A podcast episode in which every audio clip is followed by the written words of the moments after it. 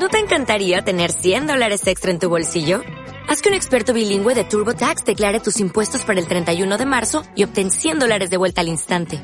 Porque no importa cuáles hayan sido tus logros del año pasado, TurboTax hace que cuenten. Obtén 100 dólares de vuelta y tus impuestos con 100% de precisión. Solo con Intuit TurboTax.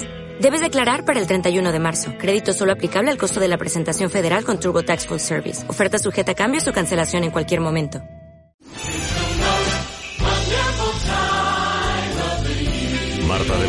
En modo navideño desde casa.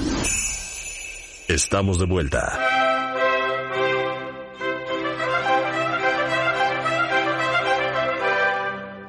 Estamos de regreso en W Radio, 11.07 de la mañana. A ver, aprender cuentavientes. Mañana 12 de diciembre se celebra el Día de la Virgen de Guadalupe, eh, conmemorando la aparición a, eh, Juan Diego en el Cerro del Tepeyac, 1531. Digo, nada más para aclarar, Elisa Queijeiro, maestra humanista, no es su cumpleaños. Oh, no es su cumpleaños. No es su cumpleaños. De hecho, ¿sabes qué? Hola Marta, hola Rebe, hola a todos. ¿Por qué le cantan las mañanitas? A eso se refiere Marta. Sí, es en las, las mañanitas que empezarán hoy en la madrugada más la misa. Mira, por primera vez, Marta, se pide que haya, se llama una liturgia especial, es decir, una, un rezo y una misa especial para la Virgen en 1623. O sea, 1531 aparece. Algo que es muy impresionante y que se sabe poco es que, por ejemplo, en 1534, Marta, a tres años de la aparición, se, se genera la mayor conversión masiva de indígenas al catolicismo voluntaria. Algo que de pronto no, no nos damos cuenta porque ya hoy la recibimos como esta Virgen católica guadalupana, es que el mensaje de la Virgen en ese tiempo fue un mensaje claramente recibido por los indígenas que tenían apenas 10 años de la conquista, de la caída de Tenochtitlán hay una serie de señales y una serie de símbolos que significaron para los indígenas y no necesariamente para los españoles católicos. De hecho, todo ese siglo XVI, Marta, se conoce como el siglo del silencio. No hay una sola fuente católica española donde esté la narración de la Virgen que estuviera en ese tiempo. Bernardino de Sagún, que es uno de estos eh, eh, pues historiadores sacerdote franciscano, que narra la historia y lo que vive en México cuando llega en la conquista, de hecho lo llama un culto pagano y por un tiempo está en contra. Pero es que es muy lógico, porque realmente lo que hizo la Guadalupe con estos, la Guadalupe Tonantzin, con estos símbolos y con estas señales, fue conciliar lo que estaban viviendo en el interior los indígenas. Te voy a dar tres, tres, eh, dos señales y un símbolo claro de esto. Primero, ¿dónde aparece? Tú lo acabas de decir. El cerro del Tepeyac, todos sabemos que en el cerro del Tepeyac. Bueno, a ver, el cerro del Tepeyac de entrada se le conocía como el cerro Nariz y era la casa de la Coatlicue es decir, una de las advocaciones de la Tonantzin, de la Madre Venerada. No se aparece en cualquier cerro. Eso para los indígenas ya tenía un mensaje en sí mismo. Por otro lado, se le aparece a Juan Diego y tenemos la idea de pensar que Juan Diego era esta como jovencito distraído que iba pasando por el Tepeyac y, oh sorpresa, se le aparece a la Virgen de Guadalupe y no. Juan Diego tenía para ese entonces unos 57 años. a esa edad, ajá, 57 años. ¿Y quieres saber algo? Desde los 52, para los indígenas eres abuelo, eres del Consejo de Ancianos. No, espérame, ¿por qué todo el mundo cree, o solo soy yo, cuentavientes? No, yo también, que era un casi, casi tenía 16. Sí, así que era un chamaquín, que iba por ahí como los, como los niños a los que se les aparece Montserrat o Medjugorje o etcétera. No, aquí era un anciano reconocido por la comunidad náhuatl. Y aparte en su nombre, Marta, eh, y tú sabes que, que los nombres en, en, el mundo náhuatl y en el mundo prehispánico tenían un sentido. El nombre de Juan Diego era Juan Diego Cuatlacuatzin, que significa el que habla como águila, el que baja la información del cielo, es decir, lo que sería un vidente. Entonces, ahí hay dos primeras. Eso para los españoles en ese momento no significaba nada. De hecho, a ver, pongámonos en los pies de Fray Juan de Zumárraga, el obispo, ¿ok? Y de pronto llega un indígena a decirle que dice la Virgen que le levanten un templo. ¿Tú sabes cómo estaba el obispo con respecto a Juan Diego en distancia? Como, ¿por qué me vienes tú a decir qué tengo que hacer? Fíjate qué interesante. La Virgen le da su mandato a un sacerdote español, pero el amor al indígena. ¿Sabes cuál es la única fuente donde esto está escrito, Marta? Es una fuente indígena que se llama Nican Mopowa. No hay una fuente española. Se va a encontrar la primera hasta 1991 haciendo una investigación el padre Escalada.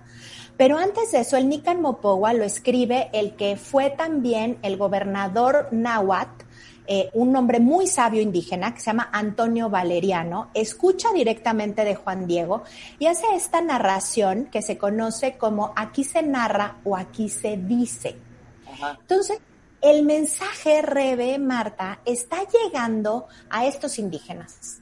Así como platicamos incluso el año pasado de los diferentes símbolos que encontramos en el cuerpo de la Virgen, y uno de ellos muy importante es las manos.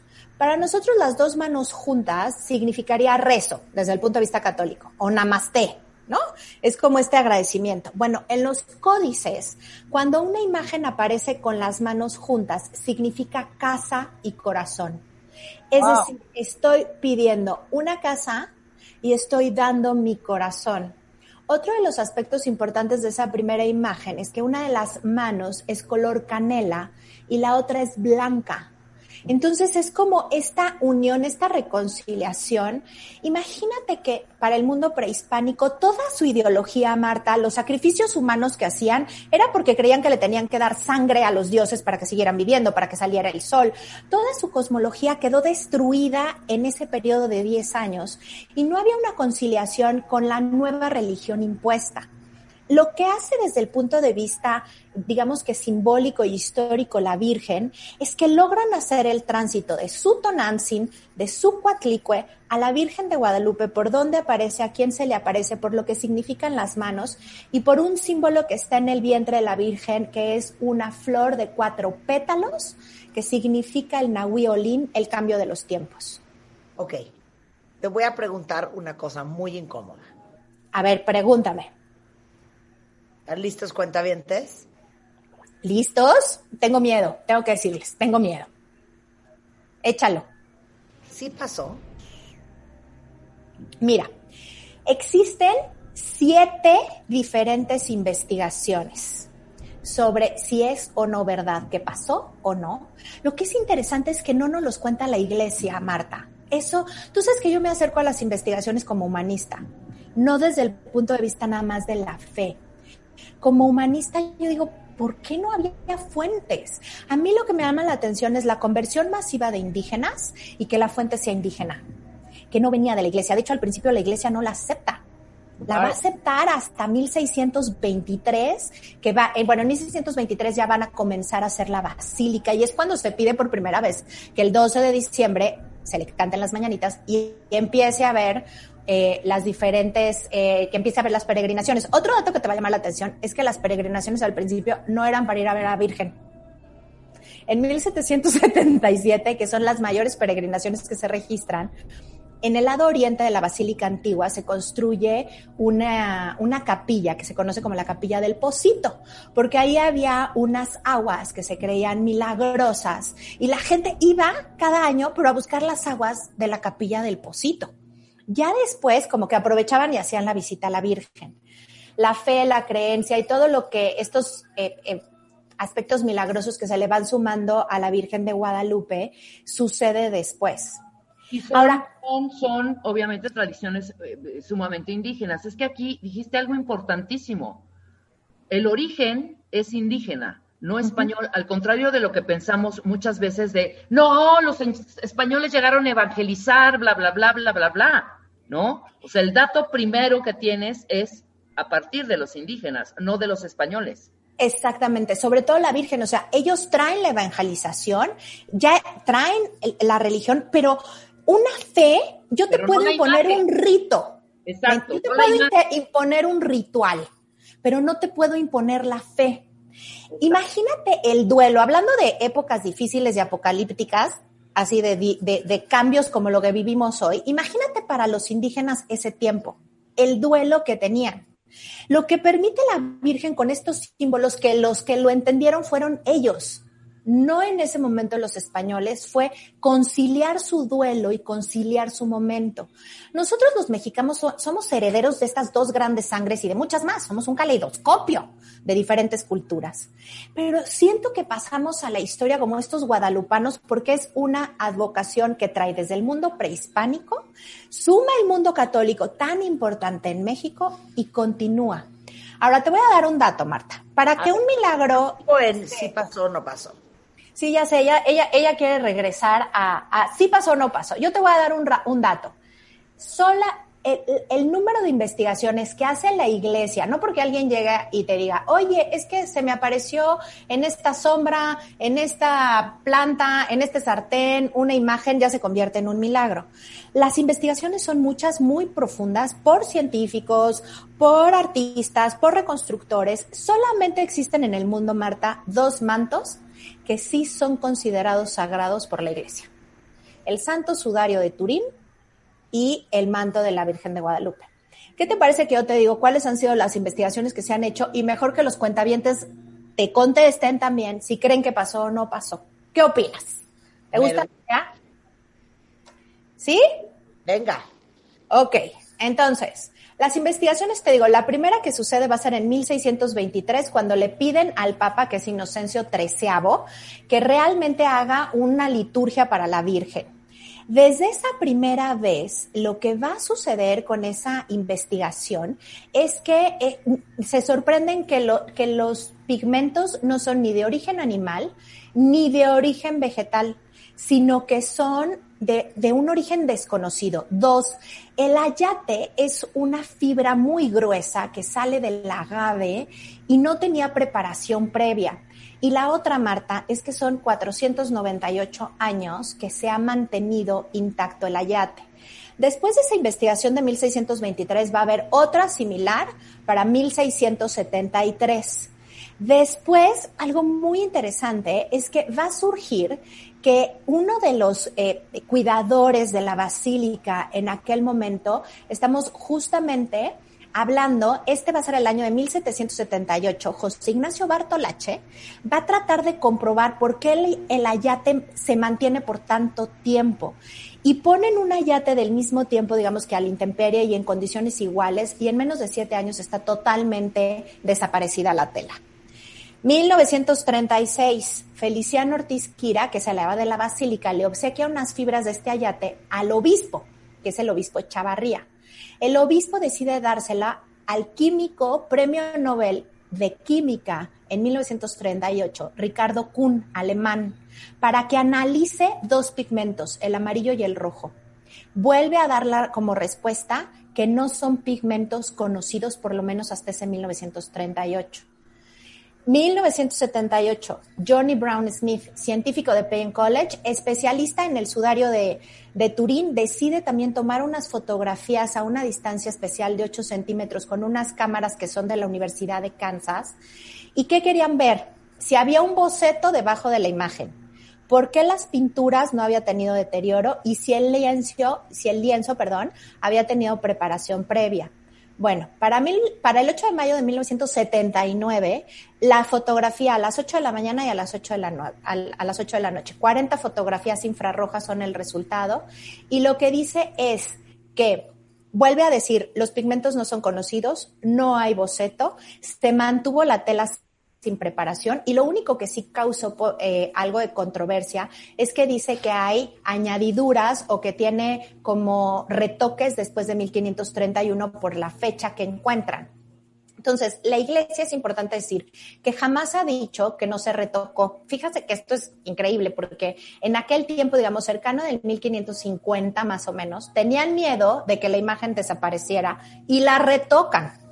Entonces, se nota en estas fotografías infrarrojas y en los diferentes estudios que se han hecho, se nota que sí hay eh, una digamos que la imagen original, que no tiene boceto, y ciertos retoques. Pero estos retoques creo que es importante decir que no están de alguna forma eh, negados, sino que sí se sabe que se habían hecho. Entonces, ¿quiénes han hecho estas investigaciones o dónde son, de dónde vienen? Bueno, estamos hablando de pintores, estamos hablando de científicos, de químicos em, y de físicos que han hecho las investigaciones. Ahora, algo que es importante, digamos, como dentro de estas mismas investigaciones, el último, Marta, es 1991, el padre Escalada en México está haciendo todo el archivo de la Biblioteca Guadalupana y se encuentra un escrito encuadernado divinamente con piel de venado, con una letra espectacular en castellano. Y dicen, ¿qué es esto? Parece que está datado de justamente de esa época, del siglo XVI. Investigadores y científicos de la UNAM son los que se adentran a ver de qué se trató, esta, eh, si, si era, si no era de Bernardino de Sagún. Se manda al especialista en Kansas de Bernardino de Sagún y arrojan que sí puede ser de ese, mil, de, mil, de ese 1648, de 1548, de hecho se llama Códice 1548 o Códice Escalada, está en resguardo en, en, en, las bóvedas de la Basílica de Guadalupe, y que también la firma sí era lo más cercano a la de Bernardino de Sagún, según el especialista en Estados Unidos de Bernardino de Sagún. Entonces, si Marta me quiere poner en este paso o no pasó Elisa, yo no estuve ahí. Lo que sí te puedo decir es que conforme más me acerco... A mí me lo contaron. A mí me lo contaron y me lo puse a estudiar como cuatro años. Mira, siempre, eh, y tú lo sabes, a la hora de hablar de Eva, de Lili, de Adán, siempre lo hago desde ser humanista y respetuosa de las diferentes creencias. Lo que me parecía padrísimo de compartir hoy con los cuentavientes son estos datos prehispánicos que no, no sabemos. O sea, a lo mejor los que van a escuelas católicas o que tienen dentro de su fe este cobijo a la Virgen de Guadalupe, lo reciben y ya, pero tanto desde la ciencia como desde la fe, sumar esta integración que hizo la Virgen de Guadalupe creo que es muy importante. Ahora ahí te van otros datos históricos alrededor de ella que vas a decir, ah, caray, 1921, una bomba está por estallar la guerra cristera, es decir, la guerra que hay entre el gobierno y la Iglesia Católica, ¿ok? En México. Y un obrero le pone una bomba, Marta, enfrente a la Virgen dentro de un jarrón con flores. Estalla la bomba, el Cristo se dobla por completo, San Juan Bautista estalla, la imagen logra permanecer intacta. Obviamente este, este tipo de hechos para los creyentes hace crecer aún más su fe, pero por el otro lado la tuvieron que guardar. La tuvieron que guardar tres años porque durante toda la guerra cristera peligraba la imagen de manera importante. Y este año, pues es después de ese 1926, el primero que la gente no va a poder ir a la Basílica de Guadalupe. Los peregrinos llegan hasta el último retén, los detienen, no pueden llegar. Y creo que algo importante que, se responde con este tipo de investigaciones es porque hasta la fecha hay, por ejemplo, danzantes en el atrio, ¿no? ¿Por qué también gran parte del grueso de los creyentes, pues es toda esta población todavía de tradiciones indígenas y prehispánicas porque les hizo sentido, porque el Nahui Olin estaba en la Virgen y creo que algo que es importante y por eso me detuve en, en, las manos, Marta, es esa reconciliación de los pueblos, o sea, que, que sea una mano canela, una mano blanca, y, y, y, lo que significa en este caso el que se reconcilien. Y creo que estamos en un tiempo de justamente de eso, de reconciliación, más allá de la fe, de si crees o no, de si creemos o no creemos, de si somos católicos o si somos judíos o si somos musulmanes, o de, independientemente de qué creemos, hay ciertas advocaciones, y en este caso femeninas, que provocan eh, este sentirse reconciliado y cobijado porque el dolor y, y, el duelo que estaba viviendo el pueblo indígena en ese momento era mucho y logró fusionar en este sincretismo que es único en México, claro. que en otra parte del mundo, lo que realmente eh, estaba y, y, y, acontecía, ¿no? Como tal. Lo que pasa Dime es que, si... Marta, Marta, no es como pasa en las películas, que iba caminando Juan Diego, un chicuelito de 20 años, y de repente oyó por ahí, Juan, Juan, Juan Diego, voltea a Juan Diego y ve una luz espectacular, corre las palomas y, y las flores. A la Virgen, no, pero es esta parte onírica que te ponen en las ficciones de las películas. Eso evidentemente tiene una explicación como la que nos estás dando ahorita, ¿no? Y al final yo creo que cada quien que crea lo que quiera mientras tenga arraigada bien su, sus creencias y sus costumbres. O sea, es un rollo cultural, ¿no? Ok, bueno, hacemos una pausa rapidísimo y regresamos Con Sí, Teijeiro. No se vayan. Una vez más. Estrenando plataforma. Marta de Baile ya está en Amazon Music. Descarga los podcasts donde sea y a la hora que quieras. Amazon Music, Marta de Baile. En podcast estamos donde estés. Marta de Baile en modo navideño desde casa. Solo por W Radio. Estamos de vuelta.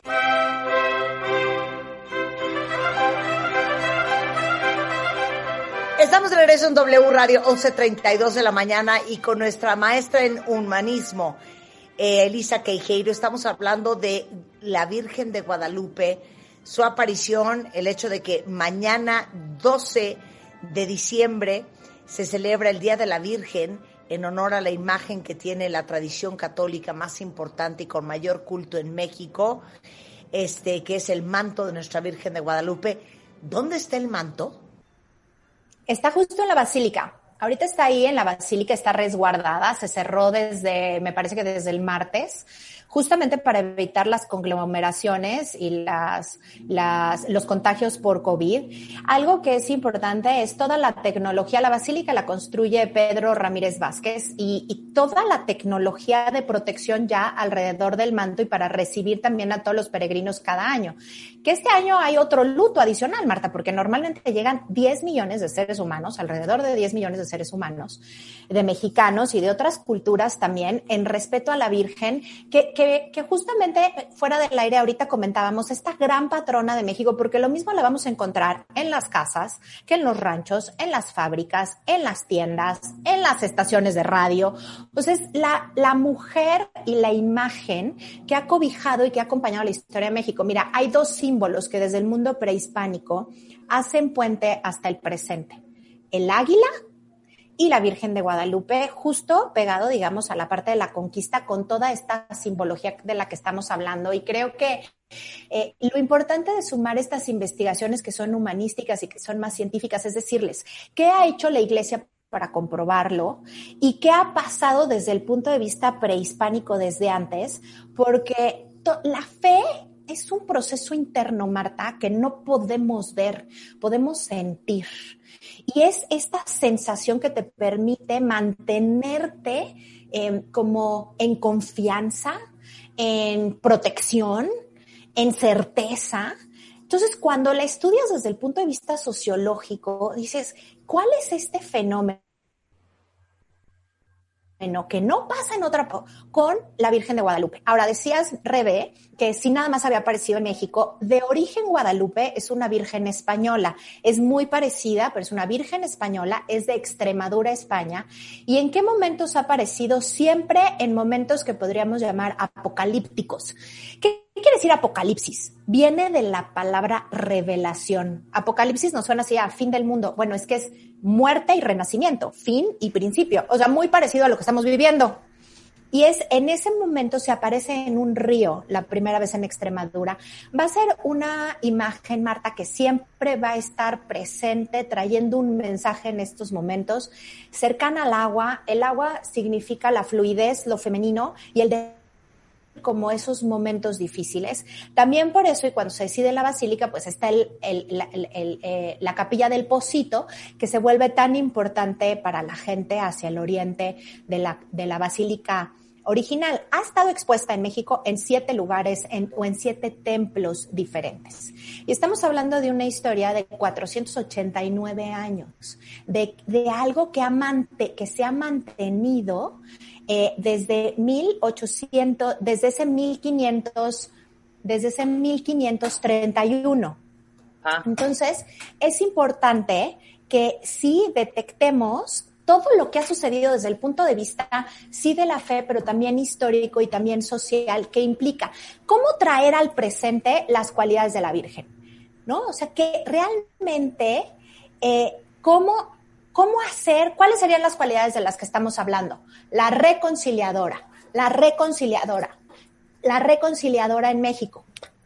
Exacto. ¿no? Es la reconciliadora de lo que se, de lo que se está sintiendo, pero, pero, como para no lograr estas separaciones. Pero Exacto. alguna vez alguien me dijo, ¿cómo? Y yo, sí. O sea, la Virgen María es una. La Virgen de Guadalupe, la Virgen de la Chichinquirá, la Virgen de Meyugori, la Virgen de la que me digas, es la misma Virgen. Es la misma, claro. ¿Cómo? Y yo, oh, que es la misma Virgen. O sea, él pensó que en cada país había una Virgen diferente. No, no, es la misma no, Virgen. No, no, no, no. Es la misma Virgen, y qué bueno que lo dices, porque incluso ya me habían hecho esa pregunta. A ver, Elisa, entonces hay diferentes vírgenes. Es la, la misma Virgen María, la que se considera desde la fe católica como la Madre de Dios, con diferentes advocaciones, es decir, que tienen diferentes cualidades y se fueron presentando de manera distinta. Va a haber un momento en la historia de la Iglesia que hay una controversia muy grande alrededor, se conoce como la guerra iconoclasta, porque de alguna forma Jesús, y lo tenemos en la Biblia, em, dice, no hagas imagen mía, ni de santo, ni de nadie.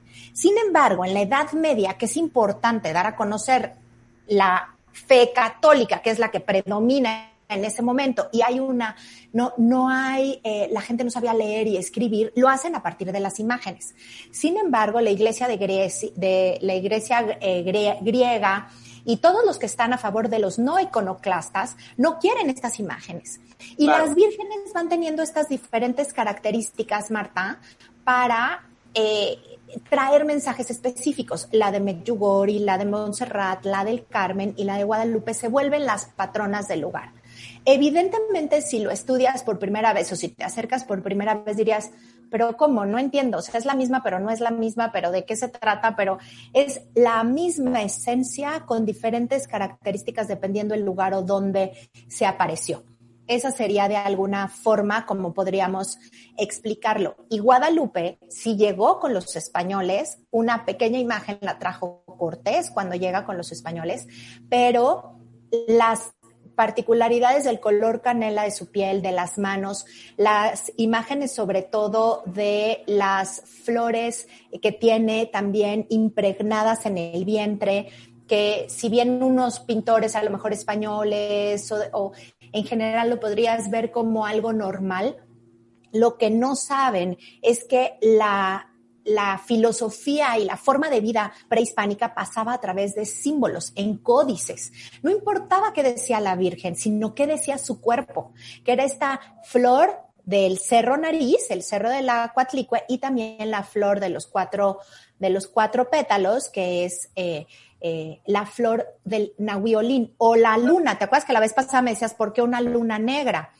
Esa luna negra es justamente eh, al centro de la luna, quiere decir México, quiere decir al centro de la luna. El ángel tiene unas alas, por primera vez en una iconografía católica, que no son de paloma, son de guacamaya, que era la medicina de la voz, y de águila. ¿A quién se le apareció? Al hombre que tenía en su misma, en su mismo nombre, el que habla como águila. Entonces, van siendo como diferentes motivos que tuvieron una comprensión en la transformación del México de ese entonces. Por eso somos guadalupanos, por eso somos más guadalupanos que católicos, porque fue esa fusión que realmente somos los mexicanos. Y hay que entender que somos, pues, que formamos parte de los dos. ¿no? Es la Virgen Morena, punto. O sea, no hay otra Virgen Morena, pues me refiero a, estas advocaciones que cada país le, le, otorga a la imagen, ¿me explicó? Es la misma, la Virgen María, pero con estas advocaciones que cada país y cada cultura le pone dependiendo del, porque de vírgenes, la Virgen de la Encarnación, la Virgen de, o sea, hay miles de nombres, pues, pero es la misma al final, ¿no? es la misma al final es la, es la misma Marta, como con estas características que significaron algo. Vírgenes morenas, por ejemplo, también tenemos a la Virgen, a la Virgen del Montserrat, em, que, que también son como un tránsito de lo que fueron las diosas negras, que se habla poco. Las diosas negras como la misma Cali, porque a veces, fíjate, en la narración, como está escrito, platicada por Juan Diego Antonio Valeriano, es decir, entre dos indígenas, el hecho de que sean diminutivos, ¿se acuerdan de esta típicas narraciones de hijito mío, el más amado, el más humilde de todos. Esa forma de escritura es la misma forma de escritura de las oraciones nahuas. Por ejemplo, lo que se decía dentro del temazcal, cuando iban a ser un niño o una niña, se hablaba así. De hecho, hay otro detalle muy interesante donde en el texto original dice, ve a hablar con el gran sacerdote que quiere una casa, un templo aquí. ¿Gran sacerdote? ¿Cómo gran sacerdote? Pues sí, es que no era el obispo, era el gran sacerdote porque está hablado en el lenguaje indígena de ese, pues de ese momento. Tiempo, claro.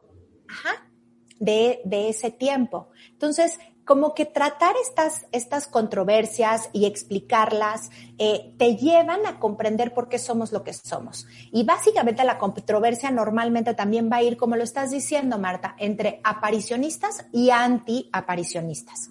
Desde el punto de vista de investigaciones históricas, los antiaparicionistas son los que dicen no sucedió y obviamente los aparicionistas son los que se basan en las narraciones indígenas.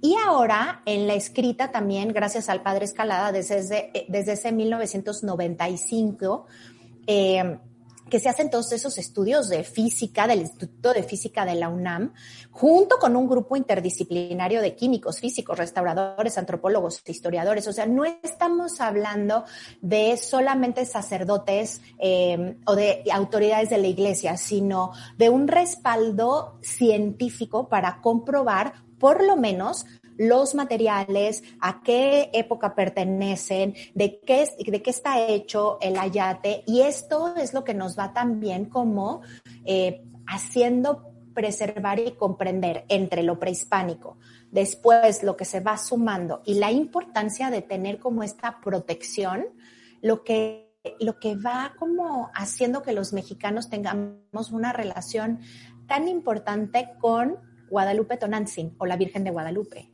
¿No? Es, es como esta comprensión más allá de, de nada más decir, pues por fe creo, sino es la aportación más allá de la fe. Totalmente.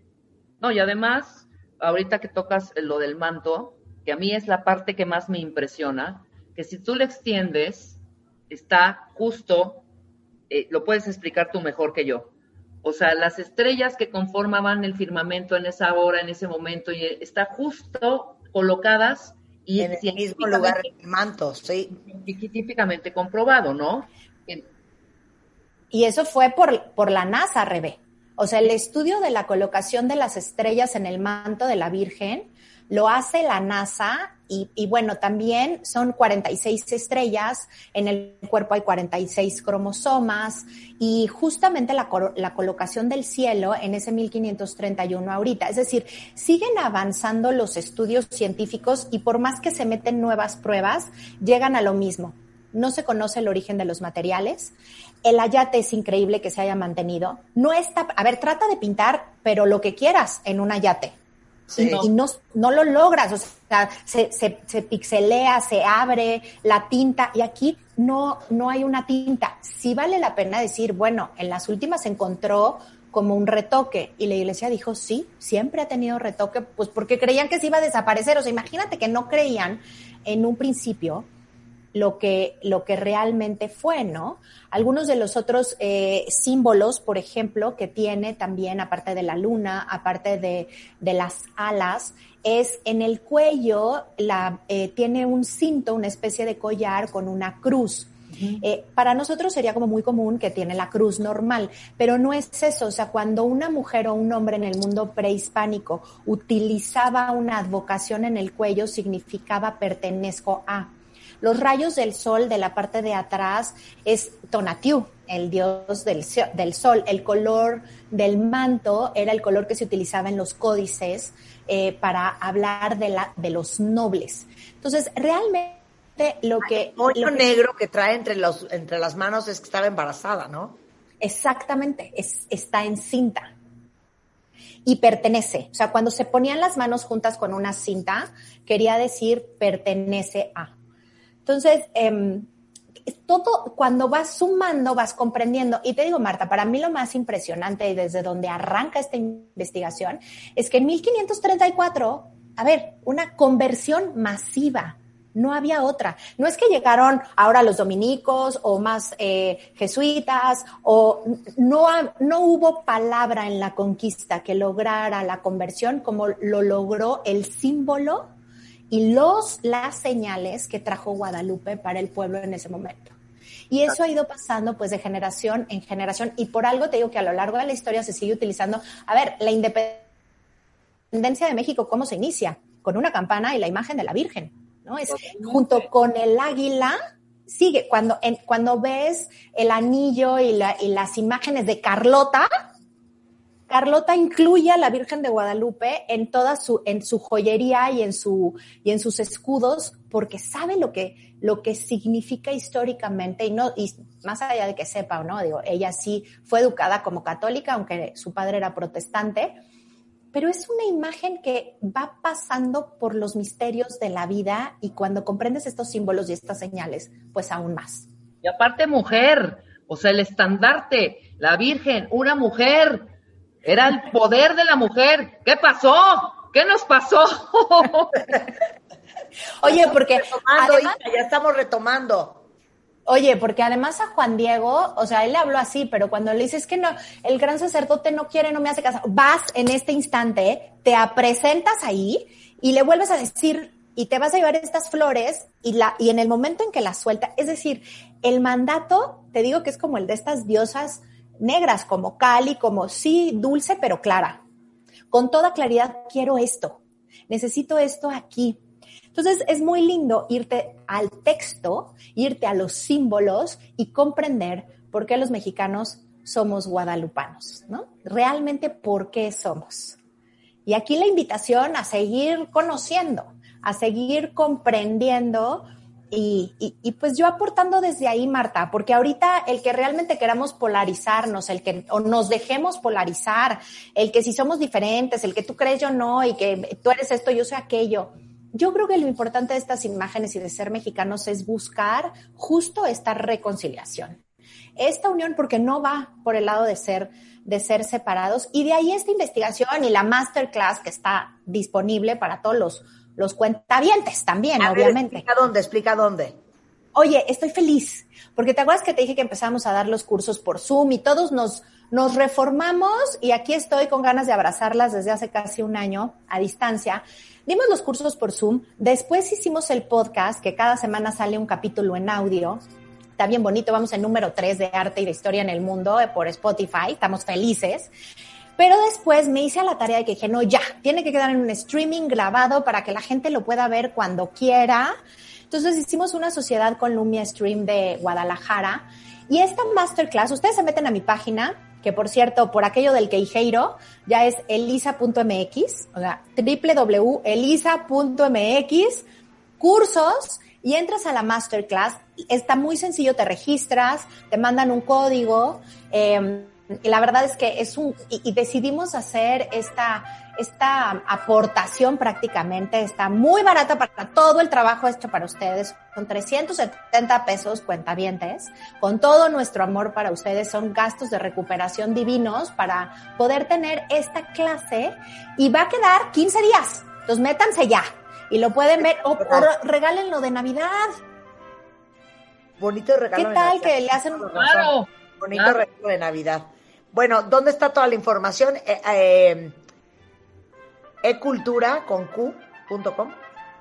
Ecultura es el blog y donde están todos los podcasts. Y en elisa.mx, ahí está en mi página toda la información. O en las redes, estoy como Elisa Queijeiro en Twitter, Instagram, y Facebook. Ahí viene toda la información. Igualmente nos pueden mandar un correo si quieren, si necesitan más información a eventos.elisa.mx. Eventos.elisa.mx.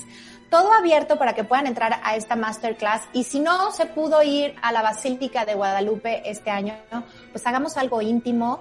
Sumemos conocimiento que siempre ayuda, libera y sana a través de esta masterclass y de todo lo que hemos estado haciendo para ustedes. Buenísimo, Elisa. Sensacional. Te mandamos un besote. Muchas gracias. Te mando muchos besos, mi Marta. Cuídense mucho, porque ya las extraño. y yo porque estoy gritando, como si estuviera en un rancho llamando al capataz. Gracias, Elisa. Gracias, corazón. A ustedes. Buenas tardes. Un gran beso. Oigan, este, para darle lo, lo, lo que más se pueda una normalidad a la Navidad, ya saben que aquí queremos mucho a la marca Toast. Eh, ahora nos encanta más todavía porque tienen una campaña divina para esta época tan complicada. Ahora sí que este año Toast quiere desearnos una Navidad normal. Y si les pidiera que pensaran en sus últimas dos o tres Navidades, ¿en qué pensarían? ¿En la gente? ¿En la comida? ¿En los regalos? A lo mejor hasta pueden recordar un momento en el que desearon que algo pudiera cambiar. Y lo que considerábamos normal esos días se está viendo cada vez más complicado. Así es que espero que esta Navidad sea lo más normal posible. Y espero que preparen su comida favorita, se organicen una buena videollamada con su familia, que les lleguen regalos, que los hagan muy felices. Y por primera vez escuchen esto en 100 años, Toast me está ayudando a desearles la Navidad más normal de todas. Espero que puedan disfrutarla igual que todos los años, aunque sea totalmente diferente, cuentavientes. No olviden seguir la marca en sus redes sociales, en Facebook, Toast México, en Instagram, Toast eh, Jewelry. Y ya saben que tienen cosas increíbles si quieren hacerle pues una Navidad más feliz a alguien allá afuera. Con tu árbol, tu árbol, tu árbol. Tienes hasta el 20 de diciembre para tomarte una foto con tu árbol y subirla a wradio.com.mx y martadebaile.com. Las mejores fotos tendrán grandes alegrías. Anunciaremos a los ganadores el lunes 11 de enero. Pon tu árbol, tu árbol, tu árbol. Pon tu árbol con Marta de Baile. Solo por W Radio. Dale más potencia a tu primavera con The Home Depot. Obtén una potencia similar a la de la gasolina para podar, recortar y soplar con el sistema OnePlus de 18 voltios de Ryobi desde solo 89 dólares. Potencia para podar un tercio de un acre con una carga. Potencia para recortar el césped que dura hasta dos horas. Y fuerza de soplado de 110 millas por hora. Todo con una batería intercambiable. Llévate el sistema inalámbrico OnePlus de 18 voltios de Ryobi. Solo en The Home Depot. Haces más. Logras más.